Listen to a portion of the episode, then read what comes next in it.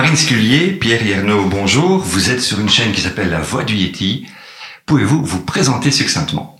Ouais, bonjour. Euh, merci pour, euh, pour l'invitation. Donc moi c'est Pierre et euh, j'ai 34 ans et je suis architecte d'intérieur, on va dire engagé. Bonjour, moi c'est Marine. Euh, je suis aussi architecte d'intérieur et j'ai 30 ans. Ah, tu as osé le dire? Merci d'être là. Euh, J'ai eu l'occasion de, de, voir, euh, de vous rencontrer pour la première fois sur une capsule brute. Euh, J'ai tout de suite accroché à votre concept. J'ai appelé mon homologue et ami Thierry Croix qui est présent aujourd'hui et on aimerait vous parler aujourd'hui ben, du greenwashing, du recyclage, de l'écologie, mais plus largement de la place de l'humanité dans le monde et de votre façon de voir un peu vers quoi nous allons dans les années à venir. Ouais, un truc léger, quoi. C'est ça, exactement. Tout en légèreté, exactement. C'est ça. Plein de bonheur. Donc, cette troisième guerre mondiale, Exactement. où est-ce qu'on en est Alors, première question. Pouvez-vous nous, nous, nous raconter un peu Atelier 80, comment c'est venu, euh, la genèse, qu'est-ce que c'est, pourquoi vous le faites et euh, où vous en êtes aujourd'hui? Donc Marine et moi, on s'est rencontrés dans notre ancien travail. Euh, on avait fait les études au même endroit, on s'était croisés dans les couloirs, mais, euh, mais on n'avait jamais, il y avait jamais eu. euh, Il y avait un- une question de longs cheveux. C'est ça, exactement. J'avais des cheveux plus longs qu'elle à, à ce moment-là. Il n'y a pas eu, il y a pas eu cette étincelle. Et puis on s'est rencontrés à un, à notre ancien travail. Euh, de mon côté, il y, a, il y a eu une étincelle euh, quasiment directe, euh, une porte de chambre d'hôtel qui s'est claquée au visage. Euh, après, euh, une bouteille de tequila, une bouteille de vin, euh, étincelle a eu lieu. Et, euh, et en fait, Atelier 80, on, on l'a créé. euh, On y a réfléchi pendant le Covid. Ouais, je pense que pour beaucoup, ce, ce premier confinement, euh, bah, ça a permis de, de, de, de retrouver du, du temps pour des choses qui ont des, des vraies valeurs. Un lien avec la nature aussi. Passer du temps dans le jardin parce qu'il faisait beau. Ouais, euh, principalement ça aussi. je, je rebobine. Ouais. Vous faisiez quoi juste avant? C'était quoi votre job? On était. euh, donc, moi, juste avant, j'ai été menuisier, et puis j'ai dû me reconvertir rapidement, et donc on était concepteur dans un magasin d'aménagement sur mesure. Euh, on a fait ce, ce job pendant 5 ans. Euh, Donc salarié, euh, freelance, salarié, Salarié, ouais. c'est un Salarié. truc classique. Vous gagnez combien à l'époque? Vous faisiez combien d'heures par semaine? Ça se passait comment votre vie juste avant ça? Alors, juste avant ça, donc il faut savoir que pendant les 5 ans, on a, on a bossé là. Moi, j'ai, on était tous les deux concepteurs au départ. Je suis passé chef des ventes. Je crois que le, le terme, j'ai jamais accepté ce terme-là tellement qu'il y a chef dedans, il y a vente. J'avais énormément de mal. Puis après, je suis passé responsable magasin. On travaillait trop, euh, beaucoup trop, euh, pour des choses. C'est quoi trop? Parce que voilà, c'est quoi trop? C'est c'est 8 heures par jour, 6 heures, 12 heures? Je pense que dans des périodes fastes, tu dirais combien toi On faisait plus de 38 heures, ça c'est certain. Compter, on n'a jamais vraiment compté. euh, mais on On décrochait jamais en fait. C'est Oui. surtout ça. on n'avait pas de, de pause, on était tout le temps. Est-ce que le client va signer Est-ce que euh, qu'est-ce qu'il faut faire pour demain On a combien de rendez-vous On connaissait notre agenda, mais euh, enfin c'était vraiment une, une pression cet agenda. Je pense que le- le- le- la vraie problématique aussi, c'est qu'on on avait beaucoup d'affection pour notre patron. Il avait beaucoup de défauts, mais énormément de qualités. C'est lui qui nous a permis de nous rencontrer. Et donc, on avait beaucoup d'affection pour lui, mais lui, c'était un peu comme le, le patron de Jurassic Park, c'est-à-dire je dépense sans compter. Et donc, il dépensait l'argent avant même euh, qu'il arrive sur les comptes. Et comme nous, on avait une vue là-dessus parce qu'on avait un lien particulier avec lui, on était toujours dans cette pression de pouvoir que son aventure euh, puisse continuer. Et, et donc, on avait cette pression permanente parce que tout reposait sur nous pour la, la rentabilité de ce magasin. Attends, je, je, donc je, je, je questionne.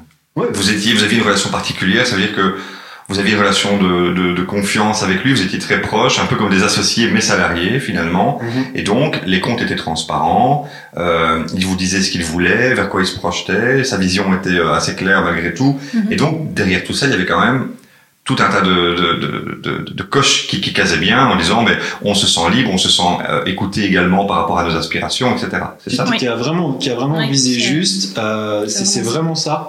Euh, et en fait, par contre, euh, au premier confinement, pour, pour revenir un peu au, au départ, euh, c'est qu'on on a vraiment ralenti le rythme.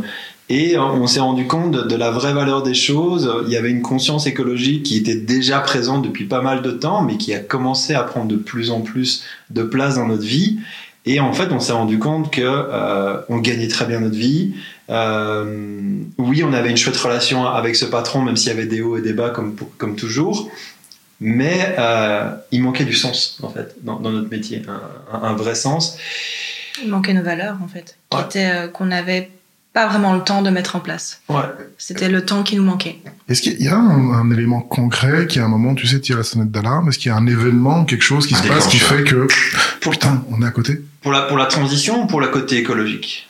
Mais Quand tu dis pendant le confinement, on s'est rendu compte de, ok, Ouais. c'était quoi l'élément déclencheur de ça? Une pomme est tombée de l'arbre, vous étiez assis.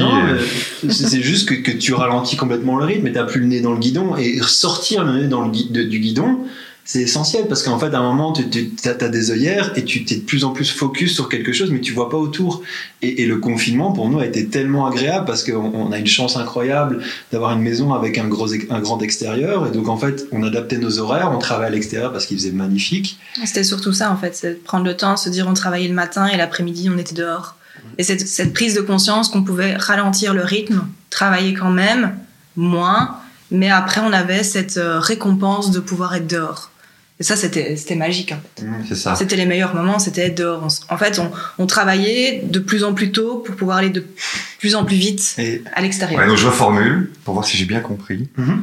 Vous étiez dans ce travail avec ce, ce patron où finalement à la base bah, c'était super parce que vous vous êtes rencontrés là, vous travaillez, euh, vous êtes amoureux et vous bossez ensemble Mhm. avec un patron qui vous ouvre les portes un peu de sa boîte. Et puis le déclencheur c'est le Covid, vous devez vous arrêter, vous continuez à vous occuper de- depuis chez vous et, et l'après-midi vous sortez et vous vous dites mais en fait c'est ça la vie. Mhm. Mais alors ensuite le déconfinement, vous retrouvez votre patron. Vous lui avez, moi je me, je me mets à votre place, je me dis mais tiens on va lui, on va l'inviter à bosser différemment. Non, tu, tu peux pas, tu peux pas bosser de- no- différents.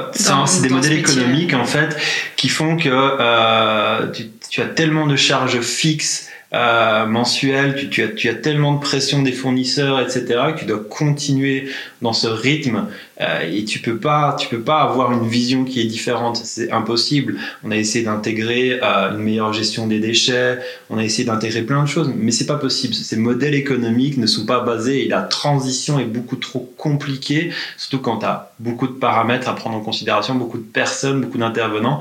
C'est excessivement complexe. Tu veux dire que ton employeur, finalement, n'est pas indépendant, il est devenu dépendant du système et du modèle dans lequel il il est rentré. Tout le monde est totalement dépendant du système.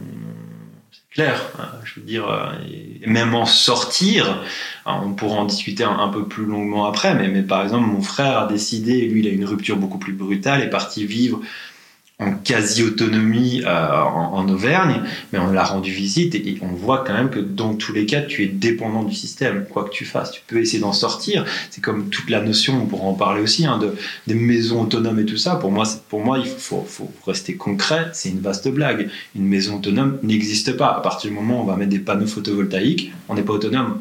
On est peut-être autonome pendant 5, 10, 15 ans. Le jour où on est en panne, on n'est plus autonome. hein. Vous n'avez pas vu ce documentaire de ce, ce type aux États-Unis qui vit dans le désert et qui a fait euh, des maisons que avec du recyclage, qu'avec des pneus, etc.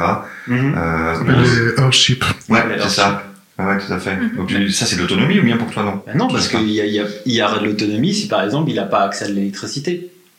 À partir du moment où on a un panneau photovoltaïque, on a une éolienne, etc., on n'est pas totalement autonome puisqu'on est dépendant euh, d'une technologie qu'on ne maîtrise pas. Dire que, à part si, si tu es une personne qui arrive à, à concevoir toi-même tes panneaux photovoltaïques autour de ton périmètre de ta maison, alors oui, donc de près ou de loin, tu as besoin à un moment donné d'un produit transformé qui vient de la Mhm. société. C'est ce que tu vas dire.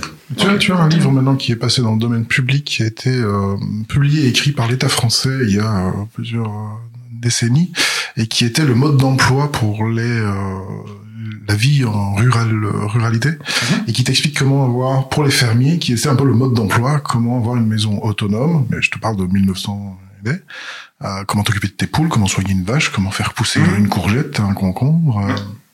Est-ce que là, on est quand même, parce qu'il n'y a pas tellement de technologie. Enfin, on parle, on parle d'un livre qui a été édité dans les années 1900.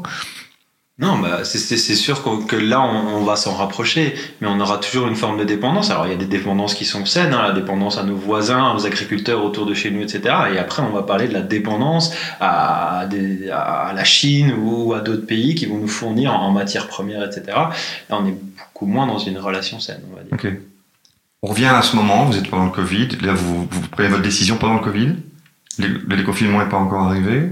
Non, on ne prend pas de décision Non. parce que indirectement on retourne dans le système. Ouais.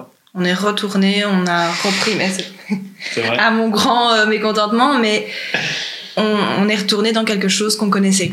Et c'était une routine qu'on a eu du mal de lâcher, même si indirectement moi j'avais besoin euh, de lâcher ce système. On a quand même continué parce que c'est un confort, on sait ce qu'il y aura demain. Combien vous gagnez à ce moment-là? Euh, Net Net, Euh. les deux cumulés, si on prend nos avantages, c'est-à-dire les voitures qu'on avait, les PC, les trucs, si on additionne tout, 3, 5, 6, 7, allez, 8, 9, 9 000 9 000 net. 9 000 net par mois Ouais. C'est pas mal. Mais, euh, mais en fait, Vous aviez des bagnoles Ouais. C'est et, ça. euh, et en fait, euh, c'était tellement complètement euh, démentiel qu'en fait, on devait interdire aux concessionnaires que notre patron revienne pour ajouter des options sur les voitures. Ah ouais, c'est lui, il voulait, il voulait le, fast, quoi. Il, Ah oui.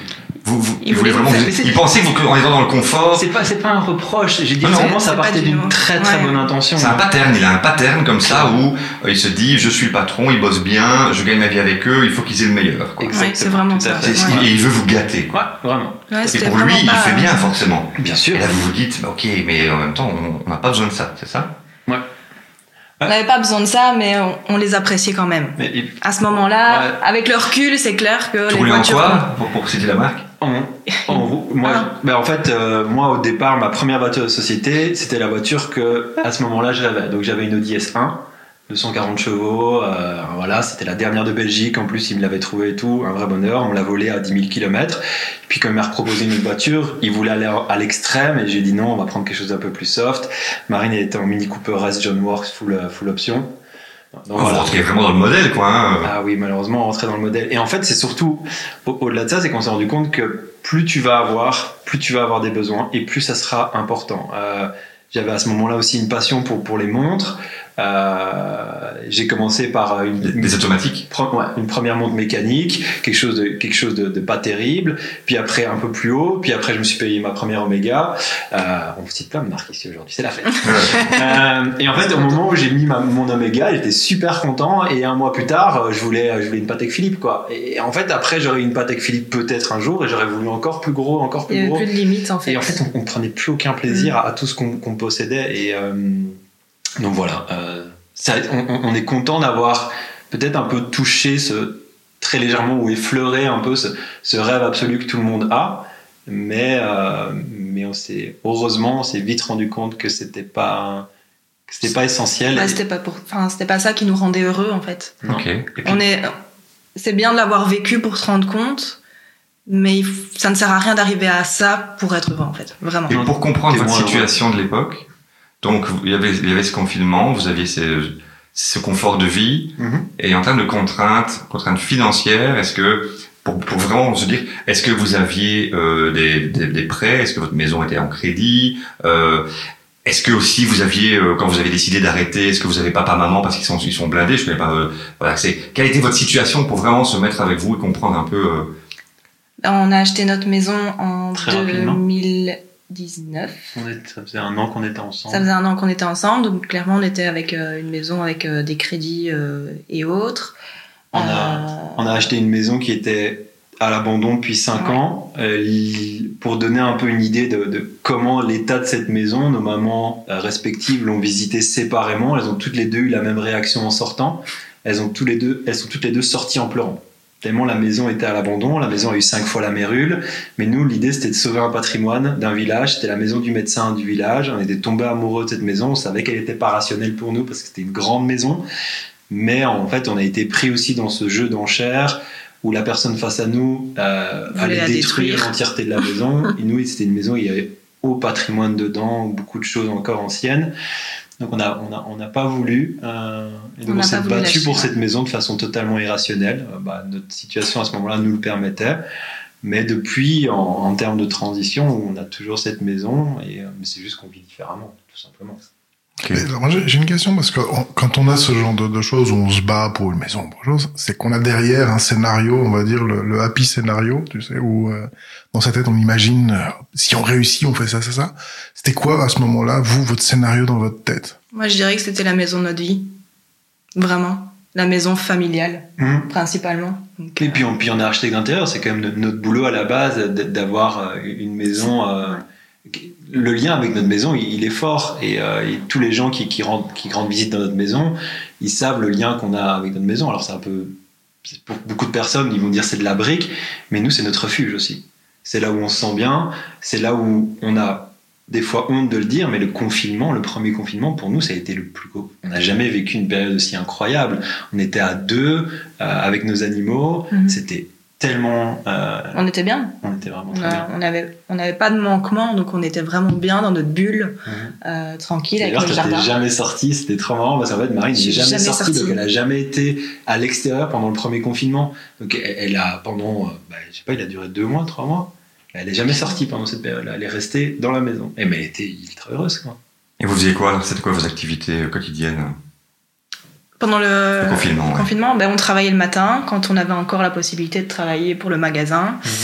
Euh, et puis euh, c'était, euh, on faisait les petites finitions qu'on n'avait pas eu le temps pendant les, les gros travaux. On allait dehors. On a On fait a, beaucoup l'extérieur. on a fait beaucoup, beaucoup, beaucoup l'extérieur parce que l'extérieur c'était quelque chose qu'on, c'était pas prévu. Hein, euh, il faut se le dire, c'est que ça a quand même un budget et on a, ouais, on a, on a Mm. beaucoup, beaucoup, beaucoup, beaucoup, beaucoup bossé dehors. On est un peu hyperactif aussi. Hein. Oui, on avait besoin de faire des choses dehors. Mhm. On a réussi à un peu dompter euh, euh, la nature qui avait repris ses droits. hein. Ça faisait plus de dix ans que ce jardin n'avait plus euh, eu de, de soins et donc on a essayé de, de rendre ça le plus viable pour nos animaux, etc. Donc euh, depuis, on a des poules.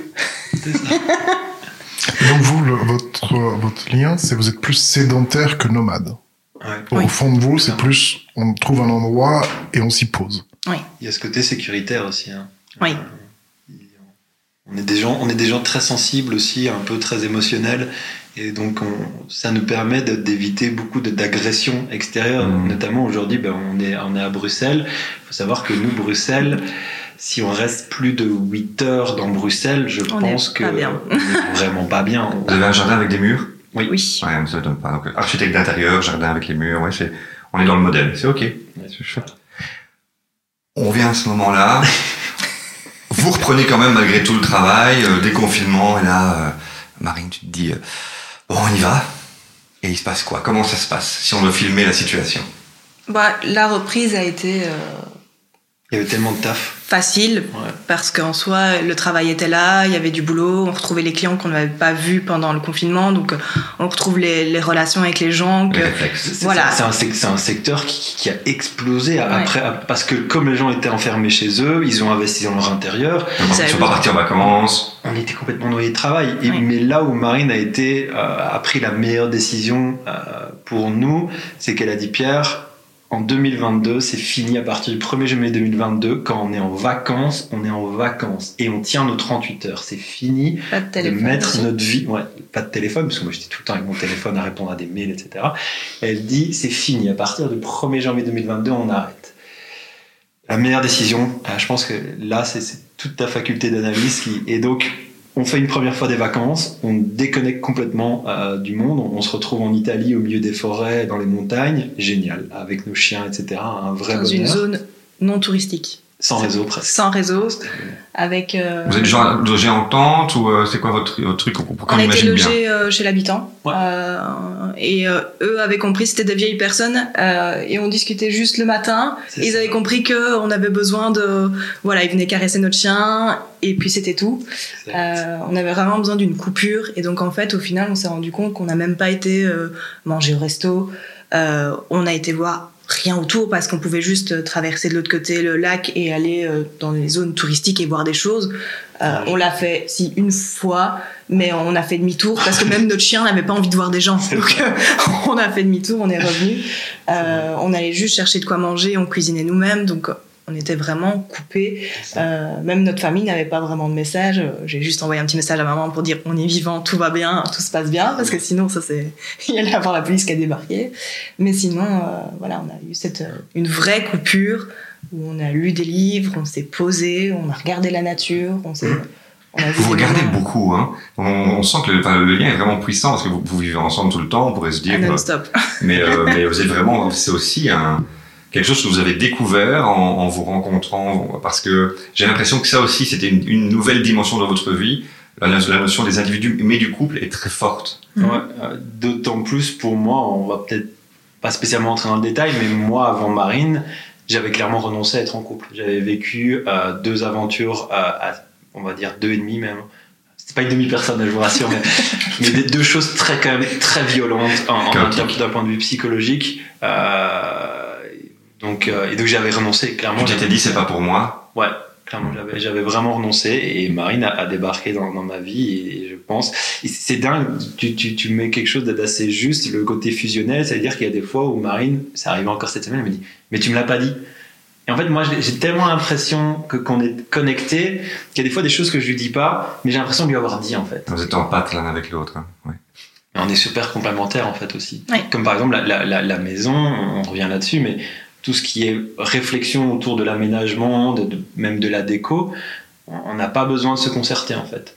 Alors qu'on est tous les deux architectes d'intérieur, qu'à la base pourrait, on, ouais, ça on a nos propres affinités, conflits, hein, ouais. on, a, on a nos propres spécialisation dans, dans, notre domaine, mais en fait, on n'a pas besoin de se concerter. Euh, elle, elle, pourrait changer complètement la déco du jour au lendemain. Bah, je l'ai fait. Dans la chambre. C'est vrai. Dans la chambre, il est revenu, j'avais changé la couleur ou j'avais fait, j'avais modifié une partie du mur. Euh, enfin, voilà. Ouais, donc, euh, donc voilà. Mais donc pour euh, des fois ça peut être terrible parce que moi j'ai vécu aussi en couple avec quelqu'un et je reviens dans un j'étais en appartement à l'époque, j'étais assez jeune et en rentrant j'ouvre la porte, euh, la couleur était différente, j'ai dit excusez-moi, je pensais que j'étais pas chez moi. Je peux dire que c'est pas toujours bien bien vécu. Mais pour vous, ça, ça, ça, passe, ça coule, quoi. Ouais. ouais parce qu'on fait les, enfin, on a les mêmes goûts, donc c'est assez facile, en fait, de, le changement, euh, à, à prendre quelque chose, acheter un mobilier. J'ai, j'étais en brocante, j'ai acheté une sellette, je savais d'office qu'il allait euh, l'aimer, donc c'est, voilà. Il n'y a pas de. Donc voilà cette harmonie. Vous êtes en vacances en Italie, mm -hmm. euh, vous avez déconnecté, vous, vous réalisez déjà qu'à un moment donné, il faut prendre du recul. Mm -hmm. Et après bah, le, le, retour, il est brutal. Et il est encore plus brutal avec le départ de mon frère. Euh, ouais. Puisque mon frère, en fait, lui, était. Euh, J'ai travaillé avec lui pendant trois ans. Il, il était euh, ébéniste, menuisier charpentier. Euh, et lui, en fait, a très très mal. Et il est vraiment en rupture totale à, avec la, la société, euh, beaucoup plus que, que nous. Euh, beaucoup plus radical en tous les cas en termes dans ses positions. Euh, et lui a renoncé en fait. Il a, on va dire qu'il a un peu perdu espoir en, en, en, dans le système. Et donc ils sont partis à trois avec ses associés en, Auvergne. Donc pour moi ça a quand même été compliqué parce que j'ai beaucoup de liens avec lui. C'est un peu une sorte de modèle pour moi. Euh, c'est l'aîné? Pardon? C'est le frère C'est l'aîné. Ouais. Moi je suis le plus petit. Entre nous on, on a, on a un frère que j'aime beaucoup, mais on a moins de, de, de, de points communs. Donc là, euh, l'Italie, c'est mai 2022. Mon frère, son départ, c'est juin 2022, juin-juillet. Mm -hmm. Et puis octobre 2022, euh, on repart en vacances, on recoupe. Et puis euh, là, c'est la grosse rupture. Là, c'est vraiment la grosse rupture. On vient du travail, on vient au travail, premier jour. Euh, c'est des choses qui... J'ai une très mauvaise mémoire, mais il y a des choses qui seront marquées. Et il y a un détail qui sera marqué à jamais dans, ma tête. Il y avait beaucoup de tension dans l'équipe. Euh, J'étais responsable de l'équipe. Avant mes congés, j'avais une réunion avec une, des employées. Et beaucoup de problèmes de gestion. Elle l'a excessivement mal pris. Euh, moi, ça faisait cinq ans que je me battais pour l'équipe pour qu'elle se sente bien et épanouie. Je reviens. Euh, gros problème dans, dans l'équipe. Mon patron est là. Et et je le regarde, je lui dis Est-ce que tu me soutiens dans, dans, la problématique qu'on est en train de vivre ici? Et en fait, il a baissé les yeux. Et ce simple geste, euh, où je me dis Mais ça fait cinq ans que je me bats pour lui, qu'on se bat pour lui, euh, pour faire tourner sa boutique, simple geste, c'est un point de non-retour. Et donc là, j'ai dit bah, C'est bon, je démissionne. Oui, c'était quelqu'un qui était plutôt pour euh, gâter, mais qui n'aimait pas les conflits, qui était plutôt fouillant par rapport à ça, il fallait que tout aille bien. Sais pas, je pense que c'est un conflit qui était euh, qui prenait des grosses proportions et il a eu moi je pense qu'il a eu peur. Il a eu peur. Plus qu'autre chose et donc il n'a Il savait pas gérer donc il n'a pas agi. Et, ouais. et je, je, pense aussi qu'il s'est il a un petit peu peut-être hein, c'est toujours des suppositions mais on est plutôt euh, on a pris on a plus de contact avec donc c'est ouais mais je pense aussi qu'il avait peur il a eu il a commencé à prendre peur du, du contrôle qu'il nous enfin du, du pouvoir qu'il avait donné à au sein de son magasin, puisqu'en plus, lui n'habitait même plus en Belgique à ce moment-là. Euh, et puis, il a peut-être aussi senti le vent tourner, parce qu'on recommençait à amorcer Atelier 80, euh, puisqu'on avait justement fait un questionnaire en, en Oui, août pour comprendre les, les- les demandes des, de- des clients potentiels. Donc, peut-être qu'il a senti le vent tourner. Enfin, voilà, ça, je, je le remercie énormément d'avoir baissé les yeux. C'est Oui. complètement dingue. Parce que c'était un déclencheur. C'est la pomme, c'est la pomme de l'arbre que c'est la question que tu as posée tout à l'heure. hein. Oui, Ouais, c'est ça. Vraiment. Et là, à ce moment-là, il baisse les yeux et là, tu te dis quoi? Là, c'est je dis, je dis c'est time, je, je veux même plus me battre. C'est ok, d'accord, pas de souci, je démissionne tout de suite. Je laisse tomber. Voilà. T'as démissionné. euh, Sau- à, à la seconde, à la seconde après où il a baissé les yeux. tu lui as dit je démissionne. Oui, bien sûr. Et tu le savais qu'il allait démissionner? Ah, donc c'est pas tellement connecté quand même, quoi. mais ça a été tellement. Oui, net. Pour toi. Tu savais Ouais, que c'était. alors, alors, dit comme ça, c'est c'est violent, mais après, on a appelé Marine pour qu'elle vienne. Moi, j'étais en, en En fait, pleurs. moi, j'étais pas, au- j'étais pas au Oui, oui. courant de, la problématique qui avait été mise sur Parce la que table. moi, ça fait 5 ans que toute la pression était sur mes épaules. Ça faisait 5 ans que je me battais pour que l'équipe se sente bien et épanouie. Et puis, on me met un couteau dans le dos au moment où je pars en vacances. Et la seule personne qui aurait dû me soutenir parce qu'il me connaissait depuis le départ, il baisse les yeux. Et j'ai dit, mais. Et donc, voilà, clairement, moi, c'était plus C'était possible. Et, euh, et maintenant, avec le, le recul, mais. Mais donc à ce moment-là, toi, t'es pas encore au courant. Donc il y a un moment où tu prends la nouvelle, Mhm. on te dit, il démissionne. Il se passe quoi là? Dans ta tête, il J'ai se passe quoi? soulagée. C'est c'est bête, mais quand on est arrivé dans, dans la voiture, j'étais. euh, C'était un soulagement. Je me suis dit, plus de mail, plus de téléphone. Tu l'attendais, toi? T'attendais qu'il qu'il passe à l'acte? Tu l'espérais inconsciemment? Oui, inconsciemment. Ouais, elle, elle le vivait mal. Ma- Marine, elle le vivait mal. T'as démissionné en même temps? Non. Toi, t'as continué à bosser là? Non, j'ai pas continué à bosser, j'ai dû amorcer le coup. elle, elle était, ouais, il faut quand même, ça a été compliqué. Ça a été une période compliquée aussi pour elle. Hein, donc elle s'est mise en, en arrêt maladie pendant quelques temps. À nouveau, on a redemandé à, à notre patron de prendre position par rapport à elle et donc de, de prendre un peu ses responsabilités et, et de simplement la licencier. Il l'a refusé, donc elle a dû démissionner aussi, tout simplement. C'est ça.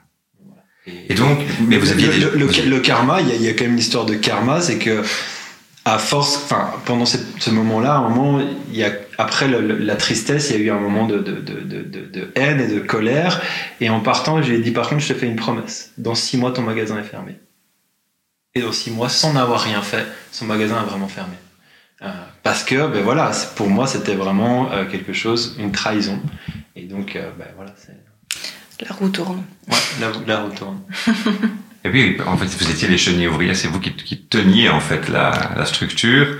Et puis, euh, si lui, à ce moment-là, était déjà dégagé à un moment donné, peut-être que tu t'es dit, euh, ça marchera pas. Ton histoire, elle tournera pas si, si tu continues comme ça. C'est ça? Ouais, c'est ça parce que parce qu'on savait très bien que c'était c'était c'était nous qui avons permis de, de pouvoir maintenir à, à, à flot ce, ce, ce, ce- ce- mais même pour lui, je pense que c'était une bonne chose. Et je le dis de façon un peu plus un peu plus violente, mais je pense que clairement c'est une bonne chose pour lui. De toute façon, lui était au- à- Oui. presque à la retraite. Et donc, de toute façon, on l'a vu aussi, même pour lui, c'est peut-être aussi ça. Que on l'a vu physiquement, euh, que, que les cinq ans de, de cette aventure, euh, Ça lui a pas. ça, ça a vraiment beaucoup marqué Mm. physiquement. Et donc on, on voyait que c'était pas quelque chose qui était aussi bénéfique pour lui. Ok. Avait, il y avait, il y avait une, belle histoire qui fonctionnait, mais finalement, c'était pas si bon que ça pour les, les gens, les uns et les autres. Mais alors, du coup, et tu l'as dit, en parallèle, vous aviez déjà lancé les questionnaires pour Atelier 80. Mhm. Atelier 80, ça existait déjà? Qu'est-ce que c'était? Vous en étiez où? On avait dessiné sur un post-it euh, un logo. On avait. euh, Il n'y avait pas vraiment de. Qu'est-ce que c'était Il y avait quelque chose, mais on savait pas encore. Embryonnaire. Il y avait une envie. On, voulait faire quelque chose où on avait le, le- le contrôle sur, sur ce, sur ce qu'on voulait faire, sur les valeurs qu'on voulait véhiculer, etc. Et, et donc euh, on savait en fait qu'on avait besoin de quelque chose qui était 100% nous. Euh, et Ouais. c'est- ça, Atelier 80. Mais on- n'avait pas encore la forme, on n'avait pas encore la finalité. Même comme ça, ça évolue en- encore chaque jour, euh, puisque, puisque la forme réelle, euh, Atelier 80, c'est le 1er janvier 2023. Qu'est-ce qui se passe? Vous faites quoi? Comment ça se Racontez-nous cette histoire-là. Eh ben donc là, on, on rentre à la maison, euh, et, fin octobre. fin octobre, et puis ben, on- je me mets directement, enfin, on se met directement dans, dans, dans, ce- dans, dans- dans le dynamisme de, de, de faire le, de le faire. On savait qu'on avait besoin d'un lieu pour travailler, on avait besoin qu'il soit chez nous et on avait besoin de pouvoir le rendre indépendant de notre vie quotidienne. Donc on, on, rénove rapidement la dernière pièce de notre maison pour en faire notre bureau. Je dirais même qu'avant ça, on a eu besoin de faire un break. on a été beaucoup, beaucoup travailler dans le jardin. Ouais. On s'est un peu défoulé, déchargé. on a vidé notre compost, on l'a, on, a, refait pas mal de choses. On a fait le poulailler, on a fait le potager, on a fait la serre. C'est super intéressant ce que vous dites là parce que c'est une étape importante ça veut dire qu'avant vraiment de repasser à autre chose, il fallait décharger. Hein. C'est le mot que tu as employé. Mhm. Il fallait que ça se décharge, il fallait que ça décante, il fallait... Oui, on avait besoin dans tous les cas. Même si on était déjà en train de se dire, ah, il faut préparer ça pour le C'était un expire, et tu, savais qu'il faut, tu sais qu'il faut inspirer après, mais là, tu étais dans l'expire. Oui, vraiment. On avait besoin de, de ça. Mhm. Comme ça, on avait préparé la saison suivante. Le bureau pour le potager surtout, et le bureau. Donc on savait qu'on on pourrait cultiver sans souci, que après notre journée de travail, on allait se dire à 17h, hop, on va un petit peu dans le jardin, on fait des petites choses, on prépare les semis, on fait ça. Mhm. On savait qu'on avait notre travail, et puis après, hop, on passait dans le jardin. C'est ce qu'on voulait en fait. Vous aviez déjà ces compétences-là de jardinage, de pouvoir faire pousser ses propres légumes, tout ça Non. Mais si toi, oui. Moi, oui. Euh, J'avais des souvenirs de mon grand-père, de mon papa, donc oui.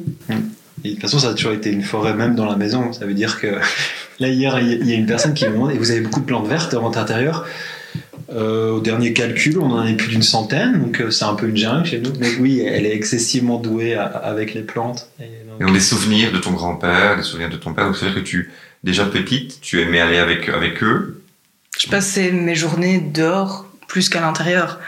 Ma maman était toujours, allez, il faut que tu lises au moins un petit peu dans ton, ton livre quelques pages, et puis tu vas dehors. C'était toujours ma, ma récompense. Et, puis tu vas dehors. J'avais besoin de sortir, alors que ma sœur était plus euh, à l'intérieur. Moi, j'étais dehors. On était les deux opposés euh, à ce niveau-là. Donc vous aviez fait cette transition, l'idée de déjà de planter des légumes en vous disant, on va essayer d'être un maximum autonome, par rapport à notre alimentation, le fait d'être chez nous avec ces murs. Ok, ça c'est assez clair. Et du coup, pour toi est venue aussi l'idée du bureau, de pouvoir séparer? C'est important, c'est toutes ces cinq ans qui nous ont permis de nous dire on a besoin d'avoir une frontière. Euh, et la frontière, maintenant, c'est notre bureau. Et ça veut dire que là, ça fait deux mois qu'on déborde un peu, faut qu'on, parce qu'on a la marque de meubles qui, qui prend un peu de temps, mais Là, on s'est promis qu'à à partir de novembre, on revient sur le vrai rythme. Mhm. Et c'est ce qu'on avait tenu pendant, pendant six mois. C'est 9h, 17h dans le bureau, à travailler. Et à 17h, on, passe notre temps à l'extérieur, dans notre potager, nos poules, etc. Et, et ça, on a, on a, un vrai équilibre quand on fait ça. C'est-à-dire qu'on fait un métier qui, qui nous passionne, euh, qui nous prend en trip. Et à 17h, on décroche et on fait une autre activité qui, qui, qui est essentielle pour nous, cette reconnexion permanente avec la nature. Et euh, ça permet en fait de ne, de ne, pas avoir de lassitude de, de son travail, de, de, toujours être, de toujours avoir ce, ce, cette énergie le matin de se lever et de se mettre devant nos écrans pour, pour bosser. Moi j'ai une question. Pourquoi Atelier 80 C'est quoi l'idée derrière, l'histoire derrière? Ben, Atelier parce que bah, c'était plus euh, une relation avec nos artisans. Donc c'était vraiment, on voulait pas quelque chose bureau d'architecture, on voulait pas quelque chose de trop cabinet ou euh, je sais pas comment expliquer. Quelque chose de plus vivant en fait, parce que nous l'artisanat c'est tellement important pour nous, tout ce savoir-faire, euh, c'est des choses des fois qui sont pas valorisées, c'est-à-dire mhm. l'artisan ou même l'agriculteur, etc. C'est des métiers qui sont mal perçu. On va prendre une classe d'enfants et, euh, et dans les, ils disent les, métiers de leurs parents. Euh, tout le monde va dire ah ton papa il est avocat. Je, je n'irai pas, c'est des, beaux métiers, médecin, etc. Et puis l'agriculteur c'est un peu, désolé du terme, c'est un peu le bouseux de la classe. Alors que pas du tout. C'est celui qui nous permet de vivre au quotidien, c'est celui qui nous alimente. Pour moi, agriculteur, artisan, ébéniste, c'est les plus beaux métiers du monde. Hein. Euh, moi, j'ai fait 7 ans de menuiserie. Si je pouvais, je le ferais encore et je prends encore beaucoup de plaisir à, à prototyper nos meubles. Mmh. Euh, et donc c'est ça le, côté un peu artisanal qu'on voulait utiliser avec Atelier. Et puis 80, en fait, c'est le numéro de notre maison. C'est là où tout a débuté. Et donc voilà, on trouvait qu'Atelier 80, c'était vraiment la belle le bon départ. Ouais. ok. Et, et, du coup, donc là, vous avez ce bureau est là, les légumes poussent. Euh, ça a été facile. Euh, comment comment ça s'est fait? Vous avez fait quoi? Quel, a été votre votre, votre cheminement? Bah, facile, oui, parce qu'on était sûr de ce qu'on voulait. Euh, après, Pierre a beaucoup euh, a fait la partie que moi j'aime pas. Euh, aller vers les gens, prospecter, expliquer. Euh, il a beaucoup, beaucoup, beaucoup taffé là-dessus. T'as été vendeur en fait. Vendeur, c'est pas le bon terme. Il a. Non, C'est un commercial. Mais non, mais il a c'est- donné la bonne Ça- parole, je dirais, Non, mais si ça me on prend- parle En fait, moi, ça me prend, ça me prend au trip parce que les, les valeurs qu'on véhicule avec Atelier 80, clairement, c'est, c'est, c'est, c'est, c'est, c'est, on- on- c'est- il y a, il y a un terme qu'on utilise beaucoup pour le moment et qu'on n'en a pas encore discuté, mais c'est l'éco-anxiété. Moi, clairement, euh, et Marine aussi, notre éco-anxiété entre 2020 et 2022, ça a commencé à prendre une place énorme dans notre vie.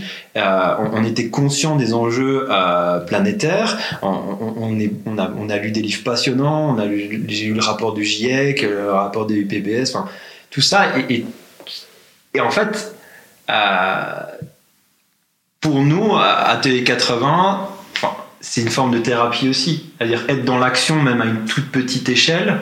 Oui, mais vous êtes, vous êtes anxieux parce que vous vous instruisez. Si vous regardiez simplement le JT euh, des, euh, des mainstream, vous seriez pas anxieux. C'est c'est parce que vous êtes trop intelligent. En fait, vous lisez un rapport du GIEC. Il faut pas faire ça. Tout le monde le sait.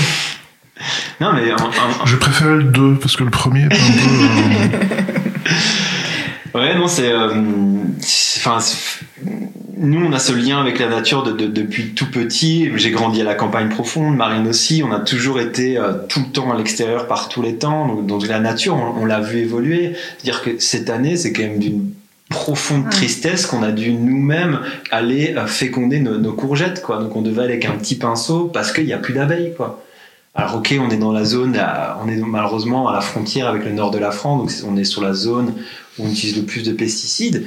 Mais quand on regarde notre, jardin qui fait, euh, la partie réellement jardin fait 11 arts, euh, elle est quand même bien arborée, etc. On n'a pas vu une abeille presque. C'est une déprime. Il faut, quand même remettre dans le contexte qu'on a réussi en quelques années à éradiquer deux tiers des insectes. Quand même, c'est complètement hallucinant. En, l'espace de quelques dizaines d'années, on a éradiqué deux tiers de nos mammifères. On est quand même la- la- l'espèce la plus destructrice qui n'a jamais habité la Terre. Et, et ça, à un moment, il va falloir quand même que les gens en prennent conscience. Mais il y a des courants, ça, il y la a des vraie courants de personnes qui disent mais c'est pas grave, la technologie nous sauvera. La technologie ne peut pas tout, elle va pas nous nourrir. euh, tu, tu vas me l'énerver, je le sens. Ouais, non, alors la, la technologie. Alors déjà, de toute façon, nous, la technologie, on n'en est, on est déjà pas friand, mais, mais, mais ça a été prouvé que dans tous les cas, il n'y aura pas de découplage. C'est pas la technologie qui nous sauvera. Ça, ça, ça, fait, ça fait quand même pas mal d'années qu'on a essayé, qu'on a, on a tenté des choses. C'est- C'est c'est juste malheureusement impossible que la technologie nous sauve. L'IA fait des belles images, mais euh, ça ne permet pas dames de- de manger. C'est ça. Et donc vous étiez dans cette démarche-là, donc euh, euh, éco-anxieux. Vous avez Mhm. vraiment envie de, de rallier vos gestes à, à l'esprit, de vous aligner finalement. Vous avez créé Atelier 80 et du coup, Atelier 80, c'est quoi? C'est comment? Ça fait quoi?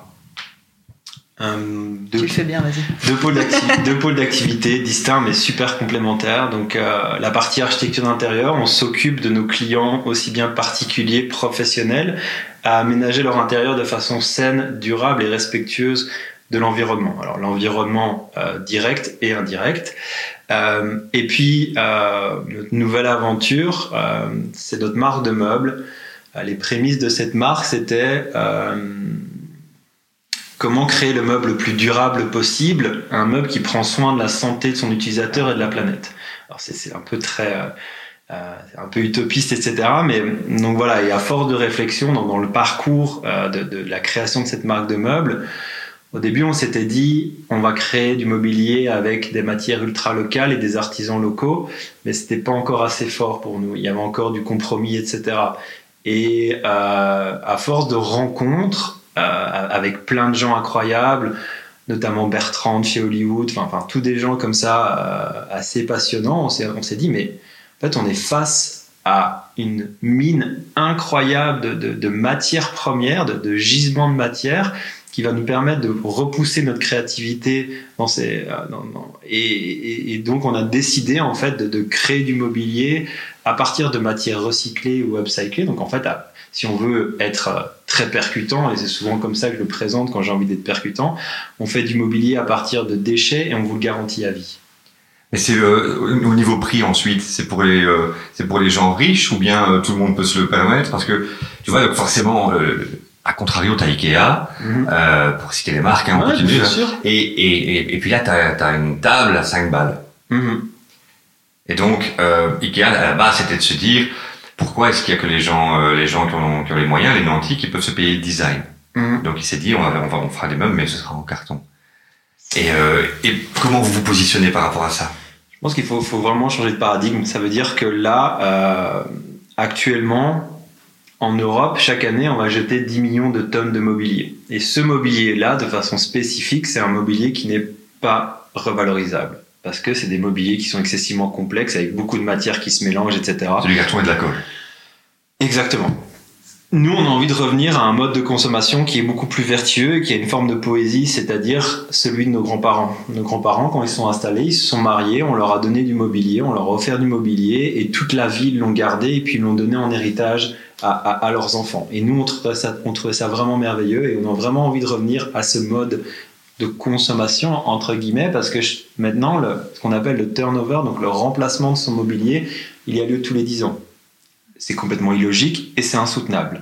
On peut aménager son intérieur et conserver son mobilier toute, toute la vie, et c'est ce que nous on veut prouver avec nos meubles. Mais c'est vrai que en termes de prix, ben, il y a un référentiel à changer. C'est-à-dire que hein, on prend notre table basse, notre table basse elle va coûter 730 euros TTC. Mais par contre, Léonie, on va vous la garantir à vie. Et donc vous allez la garder toute votre vie, vous, elle va vous accompagner toute votre vie. Léonie, elle a une histoire. Euh, et si on prend l'addition des différents meubles qu'on va, euh, qui vont se succéder chez nous pendant toute notre vie, mais Léonie en fait est moins chère qu'une table basse de chez Ikea par exemple. Et c'est beaucoup plus facile à prononcer que Klustukt, par exemple. Exactement. Exactement. Et vous êtes venu d'ailleurs avec un, Oui. un meuble On est venu avec Roger. Et donc Roger, par exemple, pour sa petite histoire, donc Roger, donc c'est le tabouret bas. Alors le piétement, il est toujours en bois pour Roger. Celui-ci a par exemple une histoire, c'est un- une personne qui démontait un escalier en hêtre et donc il a proposé à notre artisan de récupérer le bois et grâce à ce bois récupéré, ben, on a pu faire le piétement de Roger. Le plateau de Roger, il est disponible dans trois matières différentes. Ici, ben, on a une des matières les plus problématiques euh, de notre civilisation, c'est le plastique. Et donc, on a décidé de travailler avec le plastique pour montrer qu'on peut revaloriser le plastique de façon saine et durable. Mais son, son plateau à Roger est disponible en plastique, en pierre bleue et en bois aussi. Et donc, c'est toujours de la matière qui était euh, vouée à être jetée, euh, si possible peu, revalor- peu revalorisable. Et donc, euh, voilà. Et pour dire en termes de local, Roger, c'est le plus mauvais élève. Ça veut dire qu'entre l'origine de sa matière, ces deux artisans, et chez nous, il a parcouru 80,4 km.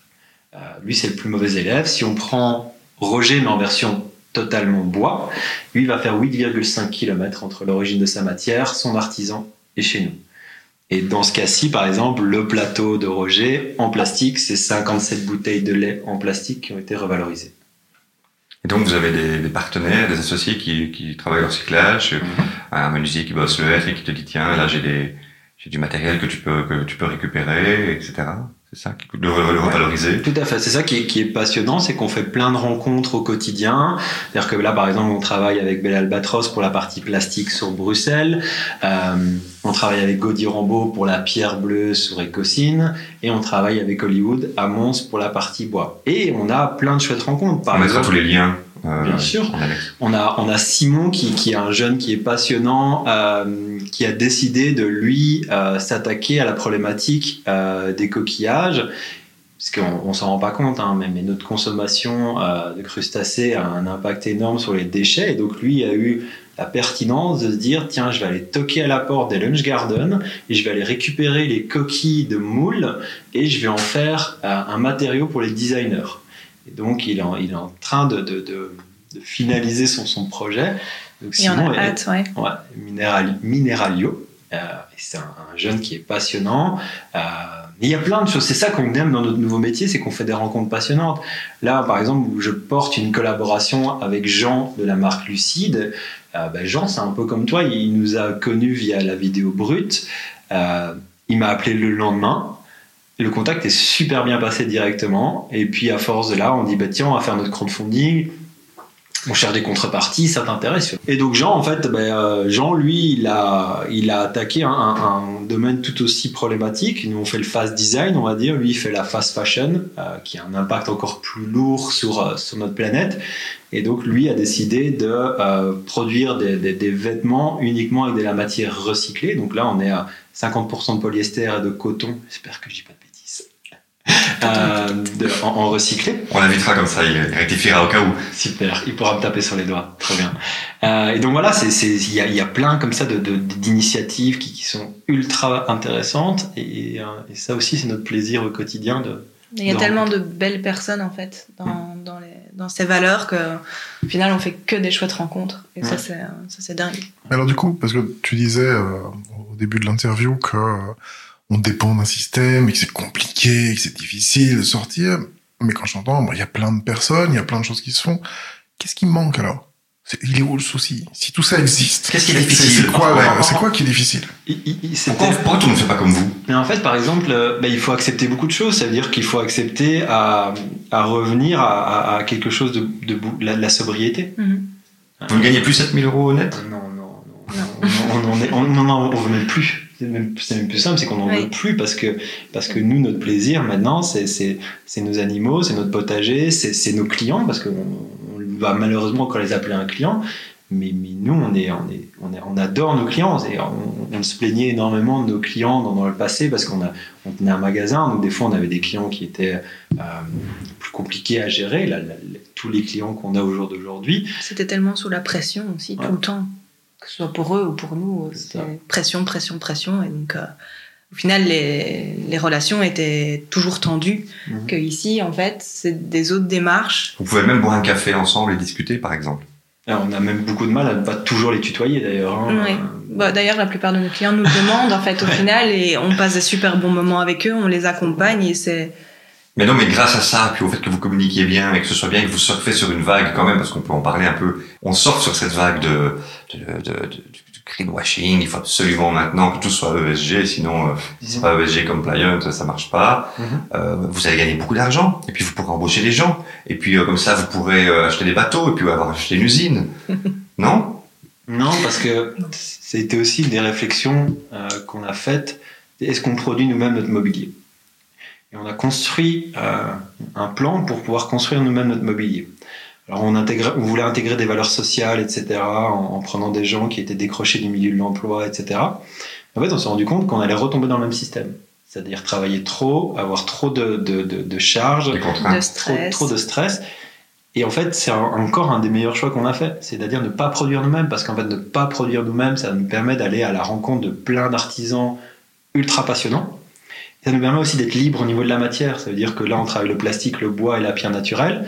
Et demain, on va travailler le coquillage avec Simon.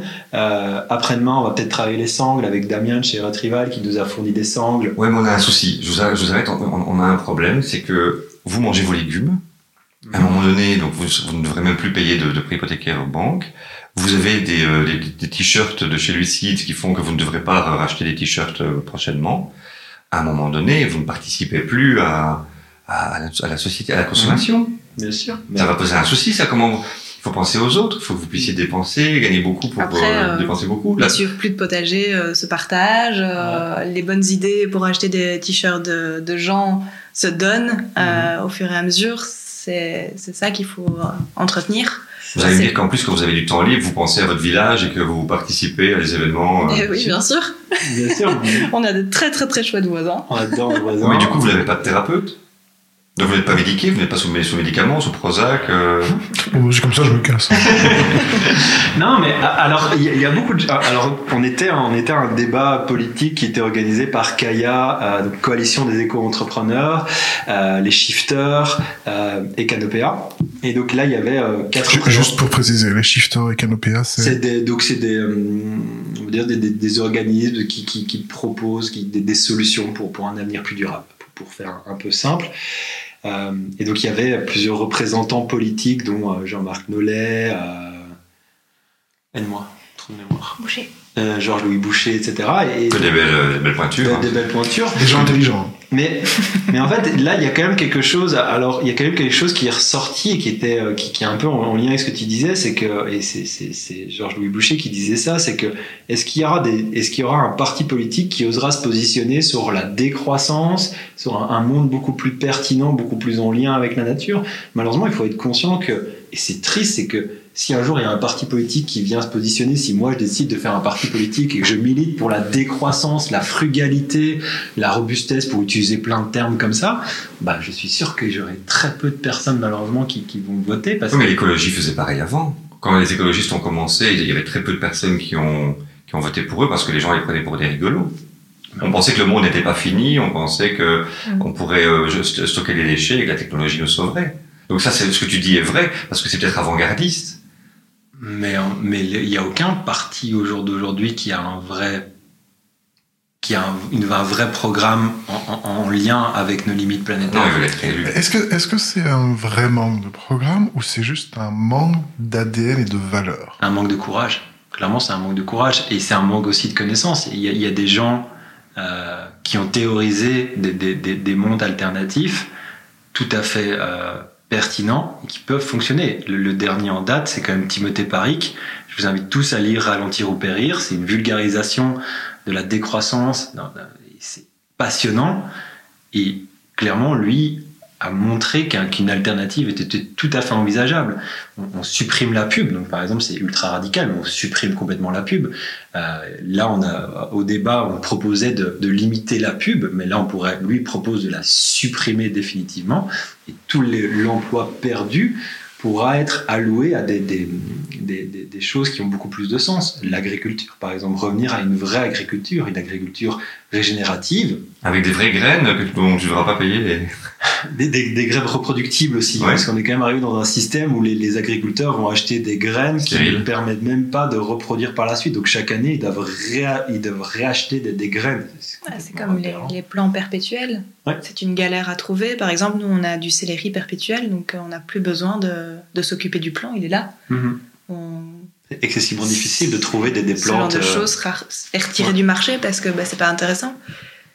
Ah oui. Or que On revient à une chose, c'est important qu'on ne le loupe pas. Vous êtes en train de faire un crowdfunding. mhm. Racontez-nous ça. Alors, C'est parce qu'il hein, il- c'est ça.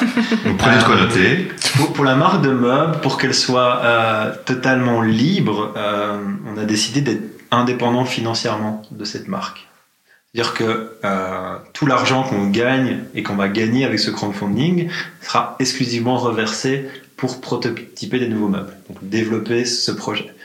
On a la partie architecture d'intérieur qui nous permet qui nous fait vivre. qui nous fait vivre. Euh, et cette marque de meubles, on la voulait vraiment sans aucun compromis. On a décidé de travailler avec une plateforme belge locale qui s'appelle Grow Funding, donc comme grandir, euh, parce que bah, on a eu un super bon feeling avec euh, avec Elodie qui, qui nous accompagne dans, dans la création de cette campagne. Donc la campagne, elle a commencé le 7 septembre. On aime bien le 7, c'est- un chiffre qu'on aime beaucoup. Euh, et donc l'idée c'était de, d'amorcer le début de ce projet et de demander à, à la communauté nous aider, de nous accompagner dans, le développement de cette marque. Et donc chaque euro de bénéfice qui sera généré par cette campagne permettra de prototyper des nouveaux meubles. Euh, donc ça a commencé le, le 7 septembre. Euh, Au jour d'aujourd'hui où on tourne, on est, euh, on est 30 jours plus tard, 29 jours plus tard.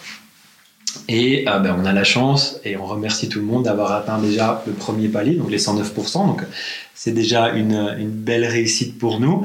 Ça veut Et- dire une belle table de salle à manger. Ouais, c'est ça, une belle table de salle à manger. On a, on a beaucoup travaillé sur les contreparties. Donc, dans les contreparties, effectivement, les gens vont pouvoir acheter un, un Roger, une Georges, une Léonie.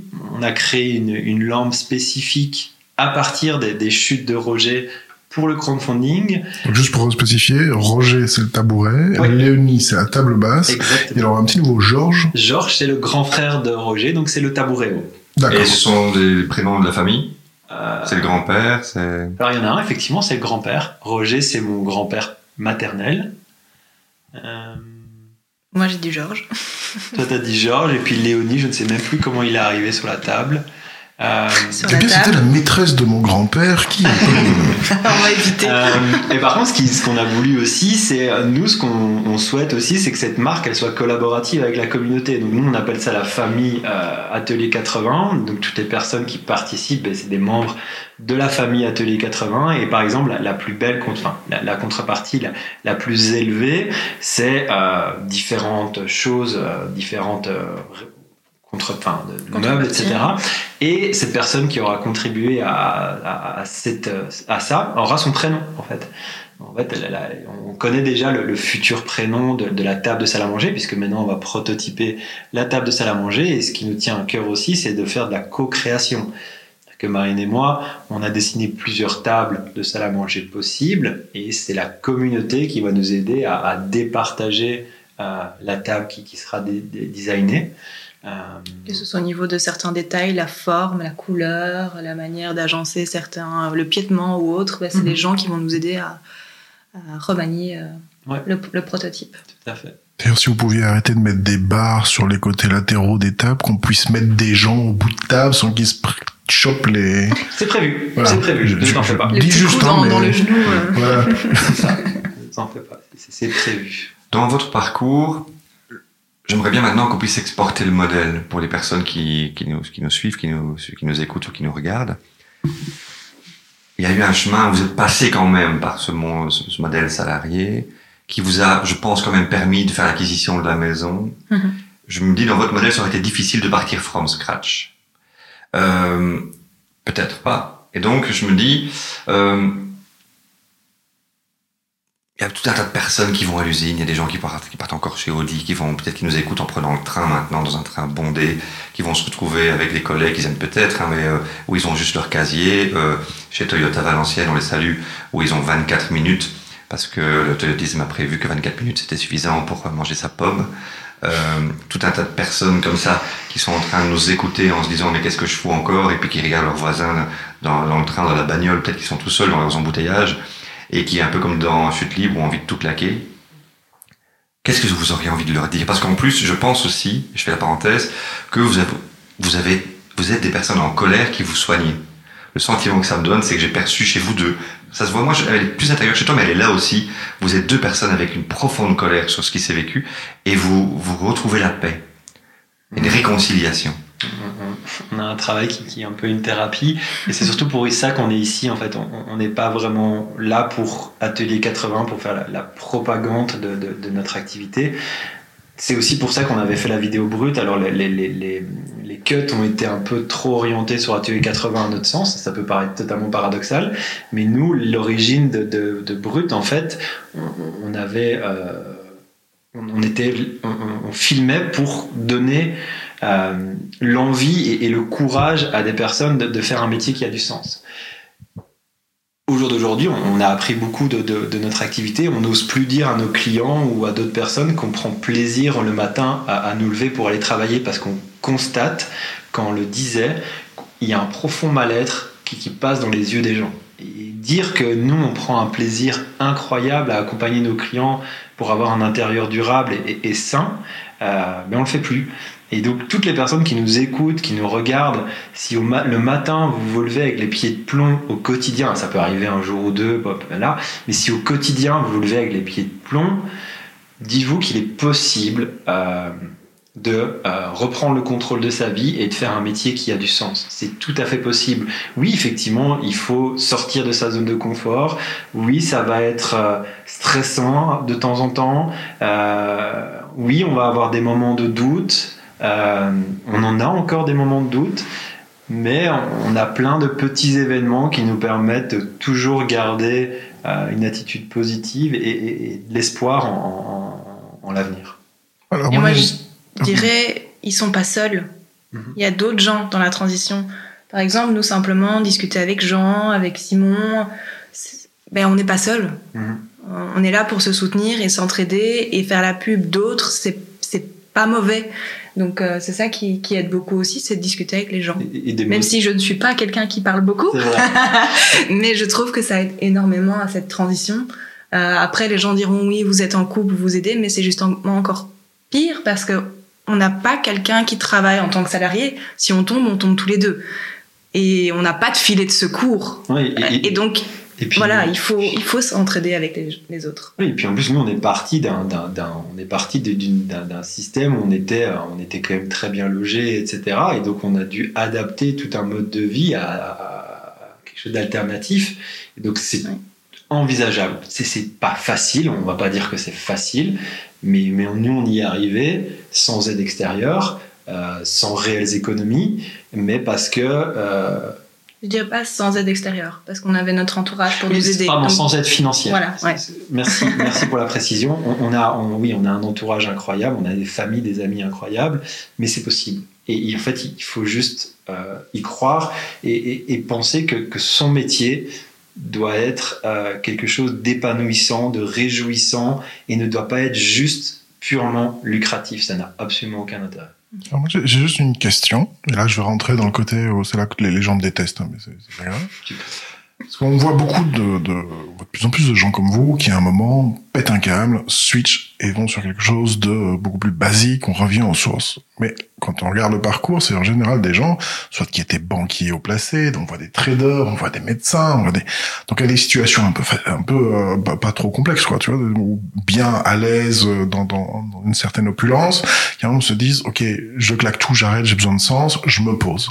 Mais on se pose déjà, alors peut-être pas avec des cartes euh, bien, bien, bien faites au départ, mais en tout cas, on, dé- on démarre au niveau zéro. Quel discours tu donnerais, parce que tu reparlais de ton gars chez Toyota, au mec qui vient de divorcer, qui a des dettes, qui, euh, qui lui, il compte tous les mois, qui machin, et où il a envie de se barrer, et il a envie de dire, tu sais quoi, fuck, moi aussi j'ai envie de m'arrêter, mais si je m'arrête, je crève. Est-ce que tu aurais le même discours pour ces gens-là en disant t'inquiète, il faut y croire, ça va pas être facile, mais vas-y Ou est-ce qu'il y a vraiment quelque chose de concret où tu pourrais lui dire faut que focalise-toi sur ça? Il y a des- il y a- je pense, je pense qu'il y a, y y toujours, c'est toujours possible. C'est un peu radical. C'est ma personnalité qui Ouais. est souvent assez tranchée. Je Ah pense oui, qu'il y a moyen. euh, Pas vu ça. Pardon. Mais euh, c'est toujours possible, c'est toujours envisageable. Oui, le, le- le chemin sera plus long, le chemin sera plus difficile, mais c'est toujours possible. Il faut d'abord, avant tout, retrouver ce qui a du sens pour soi. Ce qui, a du, ce qui a du sens pour moi, ce qui a du sens pour Marine, ce qui a du sens pour vous, n'est pas la même chose que pour, euh, pour d'autres personnes. Donc, il faut reprendre le temps de, se reconnecter avec ce qui est essentiel, éteindre la TV, euh, prendre du temps pour soi, même si on est dans une dynamique, mais chacun peut au moins allouer une heure par jour à soi. C'est très important. Et retrouver ce qui a du sens et ensuite construire progressivement cette transition. La façon dont j'entends ça, c'est de dire, c'est un peu comme une désintoxication. C'est de se dire, comme au sucre par exemple, tu vois, c'est de se dire, désintoxique-toi, c'est déjà coupe toutes ces informations qui ne sont, qui te bourrent la tête. Mhm. Et même la, la- la personne la plus intelligente du monde ne, ne peut pas ne pas entendre une publicité. Hein. Donc euh, même si tu te dis, je l'ai compris, je, je sais qu'on me manipule, même si tu le sais, ça a un impact sur toi. Et après, euh, s'écouter, donc faire le vide, ça c'est ce que j'entends.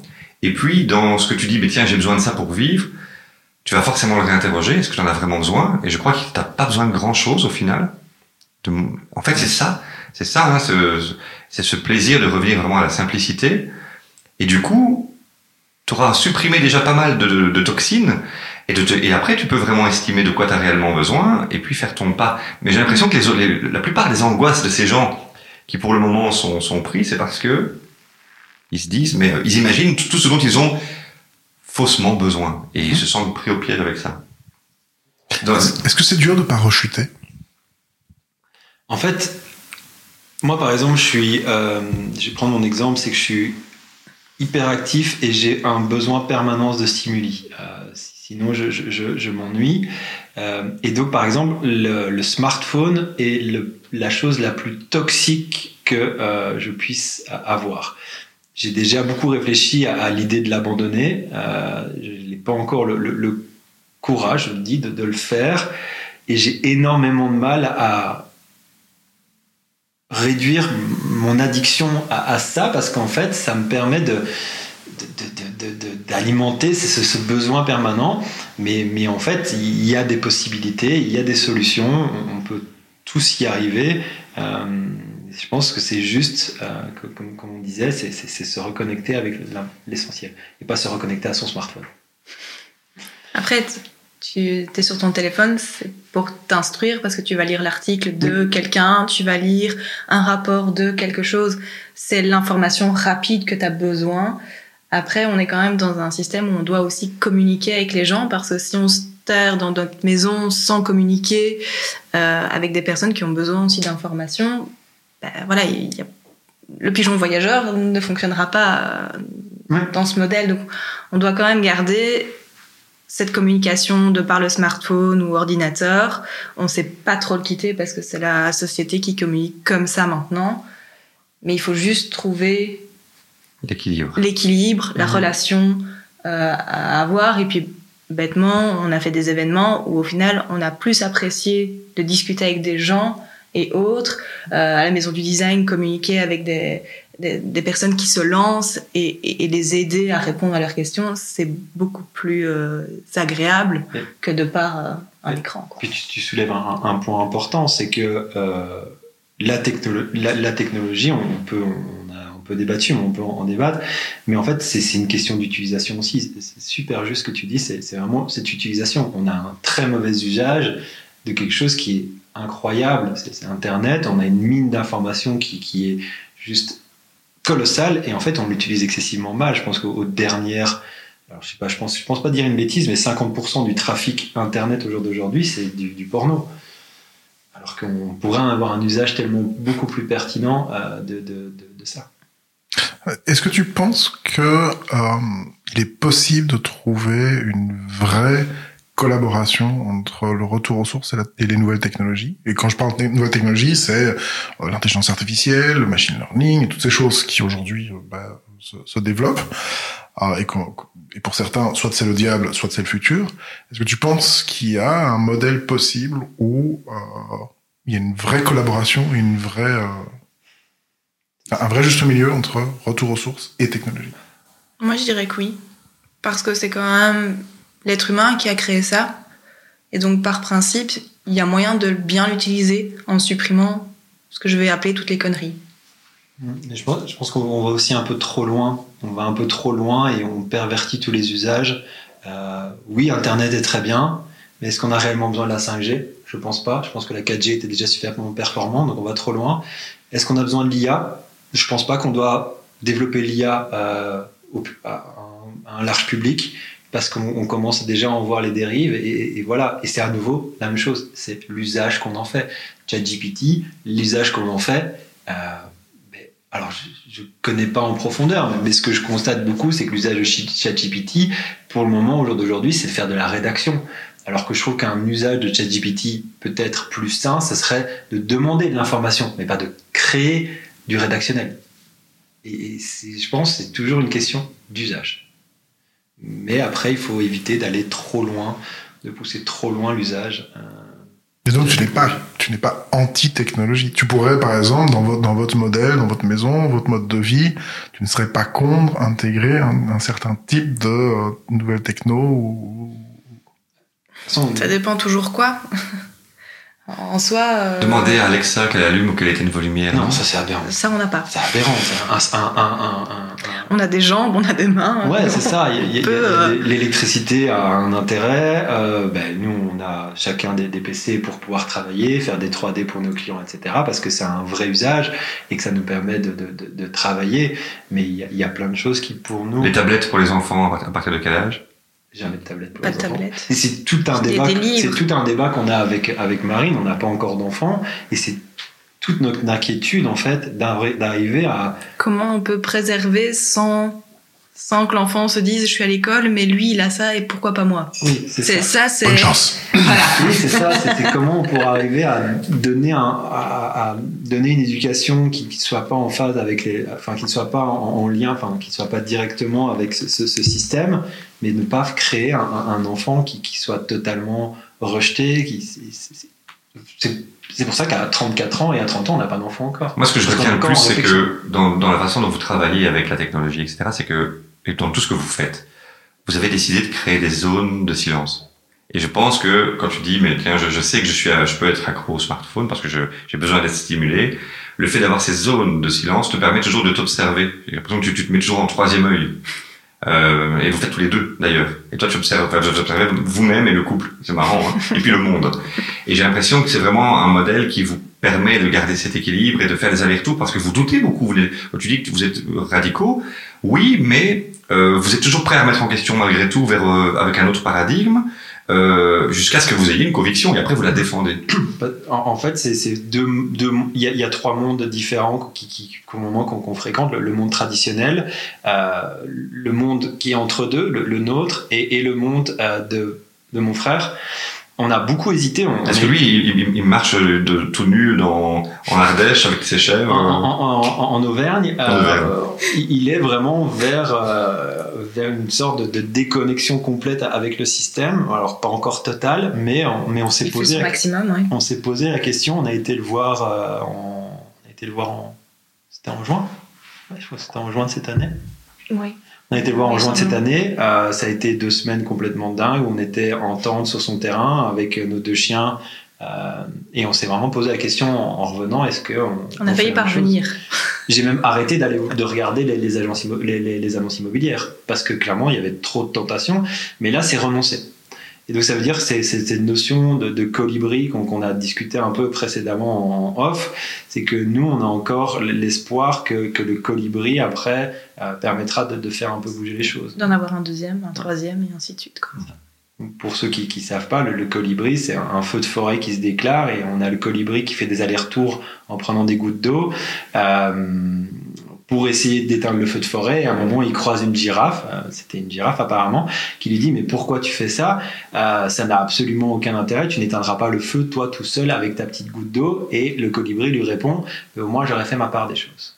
C'est un peu ça que, que, que, nous on veut faire à notre petite échelle comme le colibri, c'est qu'on aura fait notre part des choses et faire notre part des choses nous permet de garder, être dans l'action et de soigner notre éco-anxiété. Euh, parce que je pense que par exemple mon frère, à mon avis, ne, ne voudra plus jamais lire un rapport du GIEC parce que sinon, euh, voilà, comme il n'est pas dans l'action, je pense que ça pourrait l'étouffer réellement. Ok. On arrive à la fin de notre émission. On aime bien demander, et vous êtes lecteur, donc c'est bien, trois livres que vous recommandez euh, de façon vraiment importante, euh, urgente. Le plus important au jour d'aujourd'hui que j'ai lu, et sans aucun doute, c'est Timothée Paric, Ralentir ou Périr. Ce livre a été une réelle révélation pour moi euh, de montrer qu'un mode alternatif est tout à fait envisageable euh, dans le système. Et c'est ce qui me fait garder, c'est ce qui nous fait garder mmh. espoir euh, qu'il est possible de, de changer de, de paradigme.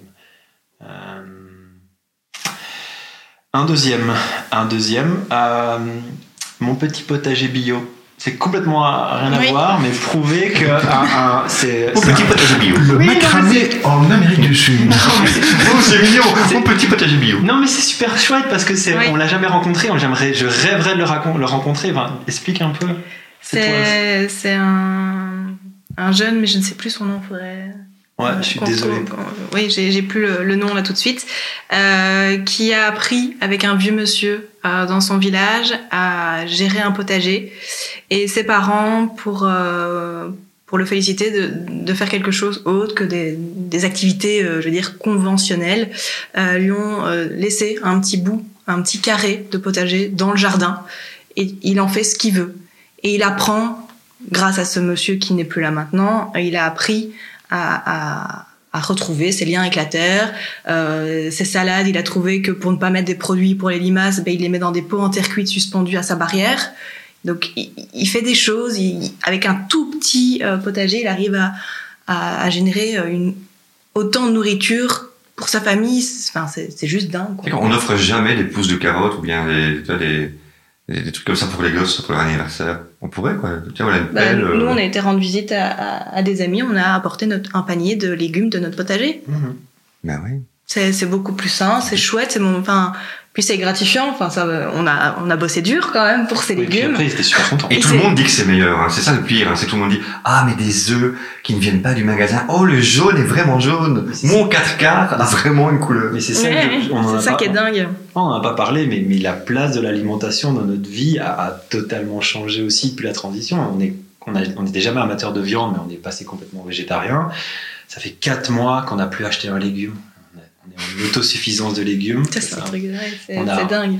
On a 10 poules euh, qui nous donnent plein d'œufs chaque jour. Elles ont chacun leur petit prénom. Euh, donc on a une relation différente avec l'alimentation, mais, mais ça aussi, on doit retrouver une relation différente avec euh, notre alimentation. Ok. Donc, mon petit potager bio. Mhm. Et c'est qu'on aurait tellement de choses encore à, à dire. On vous réinvitera. Vous viendrez si on vous invite. Bien sûr, avec grand plaisir. Et le troisième livre. Ben, livre ou blog ou euh, Ouais, quelque chose à lire.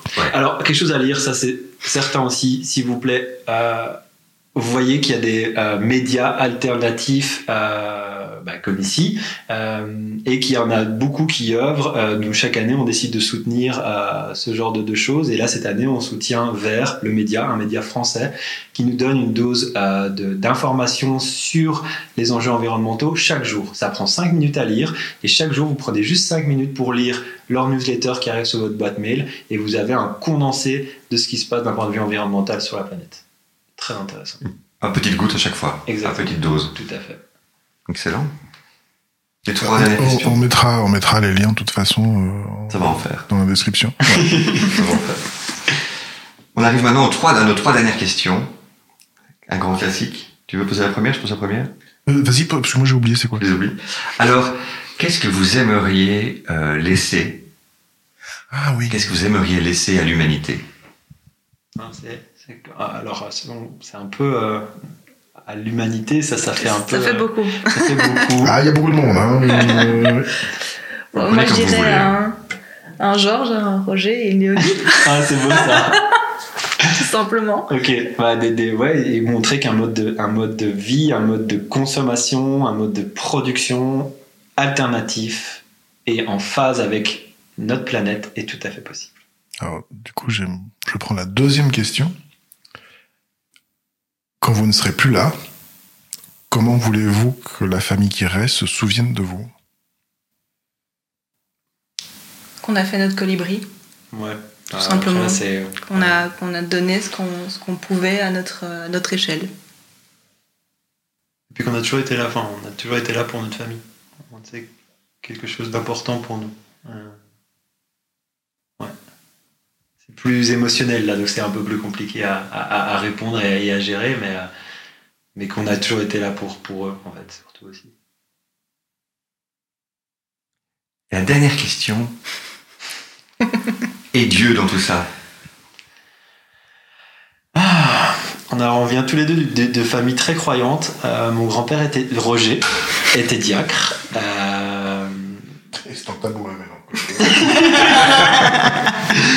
Euh, même Marine. On passe dessus. Euh, en fait, on a, enfin moi pour ma part, j'ai jamais ressenti de, de besoin. Je pense que c'est pour beaucoup, c'est un besoin. Euh, la religion, c'est un besoin. Et moi, j'ai jamais ressenti ce besoin. Euh, j'ai jamais euh, été. euh, j'ai pas vraiment, voilà, la religion, ça, ça n'occupe pas une vraie place dans ma vie euh, parce que ça, c'est pas, je, je ressens pas le besoin. Alors, et à la fois vous êtes hautement spirituel. Donc, euh, si on gommait euh, religion, euh, votre croyance profonde aujourd'hui, est-ce que quand on est, quand, quand on veut être un colibri, on est encore connecté au tout? Est-ce qu'on a, à quoi on croit? Moi, je crois en la nature et euh, la possibilité que, qu'un jour elle aille mieux. Mm. Voilà. Moi, je C'est trouve que la beauté de la, la nature, elle, elle est merveilleuse et euh, elle est réellement merveilleuse. On a des choses totalement incroyables partout et en fait, on est tellement déconnecté de cette nature qu'on se rend pas compte de toute la richesse qu'elle peut nous apporter, du bien-être euh, et, et qu'il faut retrouver cet équilibre euh, avec elle. Eh bien, ce sera le mot de la fin, retrouver l'équilibre avec la nature. Merci à vous, merci Pierre, merci Marine pour cet entretien. Merci, à vous. Écoute, merci à toi. mais- merci à toi. Euh, merci pour ce, ce partage, parce que je pense en effet que c'est c'est quelque chose où euh, les, gens en ont de plus en plus besoin. On mettra les liens pour les lectures et pour ces, petites euh, doses quotidiennes d'informations. Je vous conseille également sur Instagram un très chouette compte qui sont le côté positif qui se passe dans le monde. Et c'est un gars, ça prend deux minutes et il donne toutes les infos positives de la semaine. Euh, et puis ben, je serais ravi de vous retrouver et on espère que euh, on verra bientôt Léonie euh, partout. Ou Roger, sacré Roger. Merci beaucoup. Merci. Et toi, cher auditeur qui nous écoute, qui nous regarde, n'hésite pas à commenter, liker, partager, éteins ta télé et n'hésite pas à lire. Mais par contre, abonne-toi, ça nous aiderait bien. Ah oui, abonne-toi à la voix du Yeti. Ouais. Et partager un maximum, c'est important. C'est vrai. À bientôt. C'est beau. À bientôt. Merci. Merci.